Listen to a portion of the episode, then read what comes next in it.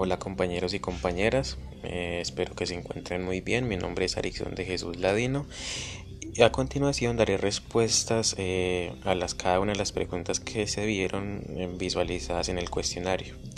La primera nos dice qué es la destilación. La destilación es un proceso empleado para purificar líquidos y separar mezclas para obtener sus componentes individuales con un alto grado de pureza. Las distintas sustancias que componen una mezcla líquida son separadas mediante vaporización y condensación selectivas. La mezcla puede estar compuesta por líquidos, sólidos disueltos o gases licuados. De esta forma se pueden separar aprovechando los diferentes puntos de ebullición de cada uno. Eso quiere decir que mientras mayor es la diferencia entre los puntos de ebullición de cada componente de la mezcla, más eficaz será la separación y mayor el grado de pureza. Cuatro ejemplos de aplicación de la destilación en la industria eh, lo encontramos en la industria química, en la industria de hidrocarburos, en la industria cosmética y en la industria de biocombustibles.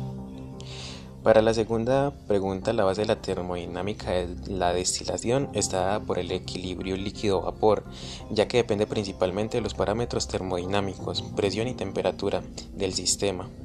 Esto definido por la primera ley de la termodinámica, la cual relaciona el trabajo y el calor transferido e intercambiado en un sistema cuando creando una nueva energía. Dicha energía ni se crea ni se destruye.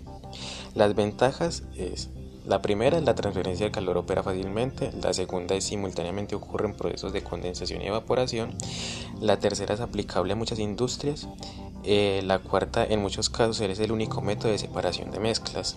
Desventajas. No existe posibilidad de introducción de sustancias con fines de favorecer la distribución de los componentes en tres fases, entre, entre las fases. La fase líquida y la gaseosa tienen los mismos componentes. Esta similitud química hace que generalmente no sea grande el cambio de composición durante resultante de distribuirlos. También ciertas mezclas no se pueden calentar porque sufrirían un proceso de composición y la destilación es buena solamente para algunas mezclas de componentes que no tengan los puntos de ebullición muy cerca.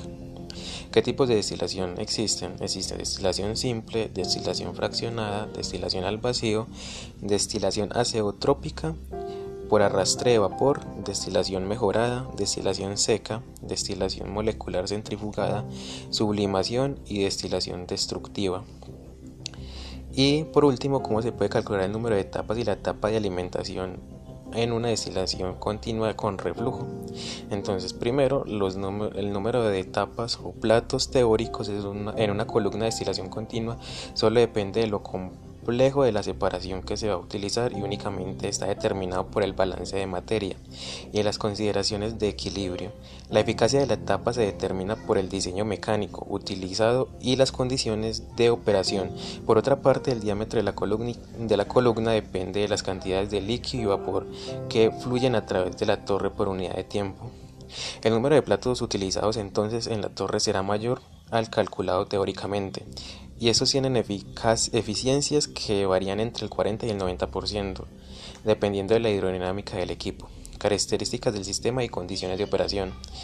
Entonces, la determinación de las eficacias de cada plato se puede realizar mediante distintos métodos. La eficacia de Mulfred es muy conveniente para diagramas de Maccabi-Tielip.